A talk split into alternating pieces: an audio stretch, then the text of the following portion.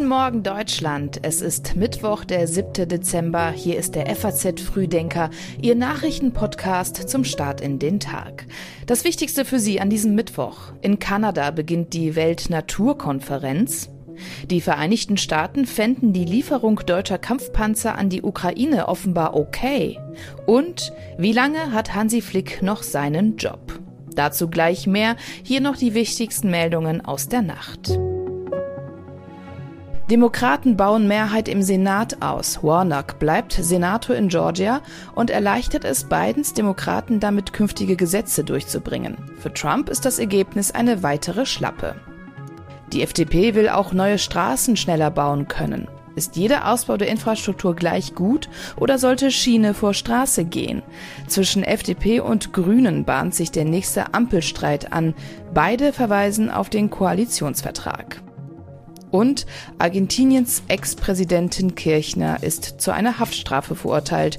Sechs Jahre Haft wegen Korruption lautet das Urteil gegen die frühere Staatschefin und amtierende Vizepräsidentin. Dass Kirchner wirklich ins Gefängnis muss, ist aber noch lange nicht sicher. Die Texte für den FAZ Frühdenker Newsletter hat Tatjana Heid geschrieben. Ich bin Milena Fuhrmann. Guten Morgen. Delegationen aus 196 Ländern, 12.000 Konferenzteilnehmer, ein Ziel, die Artenvielfalt auf der Erde zu stabilisieren. Darüber verhandelt ab heute in Montreal die Weltnaturkonferenz. Nach Berechnungen von Wissenschaftlern verschwindet nämlich alle zehn Minuten eine Art von der Erde. In einem Rahmenabkommen will die Weltnaturkonferenz das ändern. Sie will 22 Ziele für die Zeit bis 2030 festlegen. Mithilfe dieser Ziele sollen Arten und Ökosysteme bewahrt werden. Mindestens 30 Prozent aller Land- und Meeresgebiete sollen geschützt werden. Außerdem soll die Verschmutzung durch Plastik verringert und die Umweltbelastung durch die Landwirtschaft reduziert werden. Bundesumweltministerin Steffi Lemke hat kurz vor Beginn nochmal betont, wie wichtig diese Konferenz sei. Viele Menschen denken, glaube ich, wenn sie äh, biologische Vielfalt hören, immer noch an den äh, Schutz von Elefanten oder Tigern. Aber letzten Endes äh, geht es auf der Weltnaturschutzkonferenz darum, unsere Lebensgrundlagen zu schützen. Das Problem dabei ist aber, dass die Vorverhandlungen zu dieser Konferenz schon sehr schleppend gelaufen sind. Bei allen 22 Punkten gibt es Streit, vor allem zwischen Ländern des globalen Nordens und den Entwicklungsländern. Die USA soll deutsche Kampfpanzerlieferungen an die Ukraine befürwortet haben. Das hat die FAZ aus zwei vertraulichen Quellen erfahren.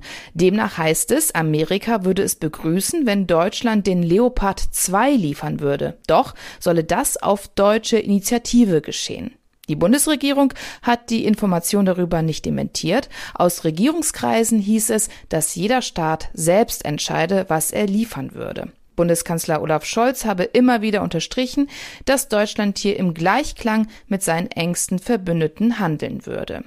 Fachleuten zufolge gibt es außerdem auch gute Argumente dafür, dass der Ukraine zuerst deutsche Panzer geliefert werden sollten. Der Leopard 2 sei der Standardpanzer des polnischen Heeres. Deshalb könnte die Ukraine Panzer dieses Typs in Polen warten lassen. Das sei bei amerikanischen Panzern noch nicht möglich.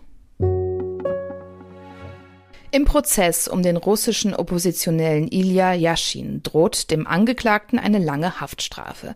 Yashin wird vorgeworfen, wissentlich falsche Informationen über Russlands Streitkräfte verbreitet zu haben. Im Zentrum der Vorwürfe steht ein Livestream, den Yashin Anfang April auf YouTube veröffentlicht hat. Darin spricht der Oppositionelle unter anderem über die Morde an Zivilisten in Butscha. Die Staatsanwaltschaft will ihn dafür neun Jahre ins Gefängnis stecken. Bemerkenswert am Yashin-Prozess war, dass er öffentlich geführt wurde und so einen ziemlich tiefen Einblick in Putins Repressionsapparat gewährt hat. Darin greift nämlich ein Rädchen ins andere, vom Propagandabild über die Ermittler bis hin zum Gericht. Yashin selbst lässt sich auch in Gefangenschaft nicht unterkriegen. Seine Mission sei es, die Wahrheit zu sagen. Selbst hinter Gittern werde er die Wahrheit nicht aufgeben, so Yashin in seinem Schlusswort. Der Prozess hat vor zwei Wochen begonnen. Heute wird das Urteil verkündet. Nach den Missbrauchsvorwürfen am Abraham Geiger Kolleg wird heute ein vorläufiger Zwischenbericht der Kanzlei Gerke Wollschläger erwartet. Im Januar 2022 waren Vorwürfe gegen den Ehemann des bisherigen Direktors und Geschäftsführers der liberalen Ausbildungsstätte für Rabbiner und Kantoren bekannt geworden. Er hatte damals Lehrveranstaltungen am Kolleg angeboten und soll Studenten sexuell belästigt sowie entsprechende Videos und Bilder verschickt haben. Eine Untersuchungskommission der Universität Potsdam ist den Anschuldigungen bereits in zahlreichen Anhörungen nachgegangen und dabei wurden die Vorwürfe wegen Machtmissbrauchs durch Ämterhäufung, die Schaffung problematischer Studien- und Arbeitsverhältnisse sowie negative Karriereeingriffe bereits bestätigt. Auch die Kanzlei Gerke Wollschläger untersucht die Vorwürfe im Auftrag des Zentralrats der Juden. Heute eröffnet Innenministerin Nancy Faeser die Auftaktveranstaltung zur neuen Phase der Deutschen Islamkonferenz. Die Konferenz wurde 2006 ins Leben gerufen und die Phasen verlaufen immer parallel zu den Legislaturperioden. Neben islamischen Dachverbänden sind auch Initiativen der muslimischen Zivilgesellschaft dabei, sowie verbandskritische oder auch oppositionelle Organisationen. Auch Einzelpersonen sind Teil dieser Konferenz. Ebenfalls beteiligt sind Vertreter von Ministerien aus Ländern, Kommunen, Kirchen, dem Zentralrat der Juden und auch aus der Wissenschaft. Es klingt alles sehr harmonisch, doch ganz so ist es nicht, denn seit es die Islamkonferenz gibt, gibt es auch Streit darüber, wer die Interessen der Muslime vertreten soll. Konservative Dachverbände, liberale Moscheengemeinden oder doch säkulare Muslime. Von Seiten der islamischen Verbände wurde außerdem mehrfach kritisiert, dass die Konferenz sich zu stark auf Sicherheitsfragen und den radikalen Islamismus konzentrieren würde. In den kommenden Jahren soll sie sich vor allem mit Muslimfeindlichkeit, der Ausbildung von Predigern und dem gesellschaftlichen Engagement von Muslimen beschäftigen.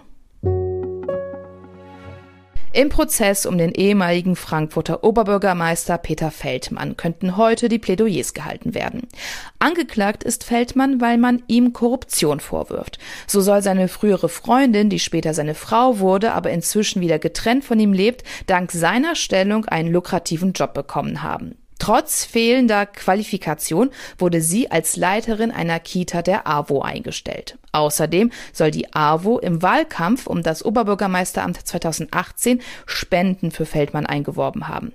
Im Gegenzug, so die Staatsanwaltschaft, sei Feldmann dann mit den Verantwortlichen der AWO stillschweigend übereingekommen, deren Interessen bei seiner Amtsausübung wohlwollend zu berücksichtigen. Feldmann selbst bestreitet die Vorwürfe. Der Prozess hat vor sieben Wochen begonnen. Das Urteil könnte sogar noch vor Weihnachten fallen. Als letzter Verhandlungstag ist der 21. Dezember angesetzt. Nach dem Ende der Ära von Oliver Bierhoff beim Deutschen Fußballbund ist auch die Zukunft von Bundestrainer Hansi Flick noch ungewiss. Heute steht in Frankfurt am Main ein Krisengespräch mit dem DFB-Präsidenten Neuendorf und Aufsichtsratschef Watzke an. Dabei wird Flick erklären müssen, warum die deutsche Nationalelf schon in der Vorrunde ausgeschieden ist. Laut Neuendorf werde man erst mit einem Ergebnis an die Öffentlichkeit gehen, wenn die Analyse beendet sei. Ich äh, bin großer Anhänger, wie gesagt, von klaren Verfahren. Das haben wir eingeleitet. Und äh, wir gehen davon aus, dass wir diese Gespräche in großem Respekt miteinander führen und auch vertraulich. Und insofern bitte ich auch um Verständnis, dass äh, wir keine Wasserstandsmeldungen abgeben werden, sondern dann, wenn wir diese Gespräche beendet haben. Die Frage, die darüber hinaus aber alle beschäftigt ist, bleibt Flick oder wird auch er gehen? Die Frage befeuert hat Flick gestern noch selbst, als er erklärt hat, dass ihm die Vorstellung schwerfalle, wie die fachlichen und auch menschlichen Lücken nach dem Ausscheiden von Bierhoff gefüllt werden sollen. Und hier kommen noch wie immer die Leseempfehlungen unserer Redaktion für Sie. Lesen Sie in der Politik ehemalige KZ-Sekretärin späte Worte des Bedauerns. Aus dem Feuilleton empfehlen wir Länder legen ARD und ZDF Zügel an. Und in der Wirtschaft lesen Sie EU will Rodung von Regenwald für Soja und Kaffee stoppen. Diese Artikel wie auch alle anderen Themen aus dem heutigen Frühdenker finden Sie natürlich alle online auf faz.net. Das war's von uns. Wenn Sie mögen, dann hören wir uns morgen ab 6 Uhr wieder. Sagen Sie das gerne weiter. Haben Sie einen schönen Tag und bis bald.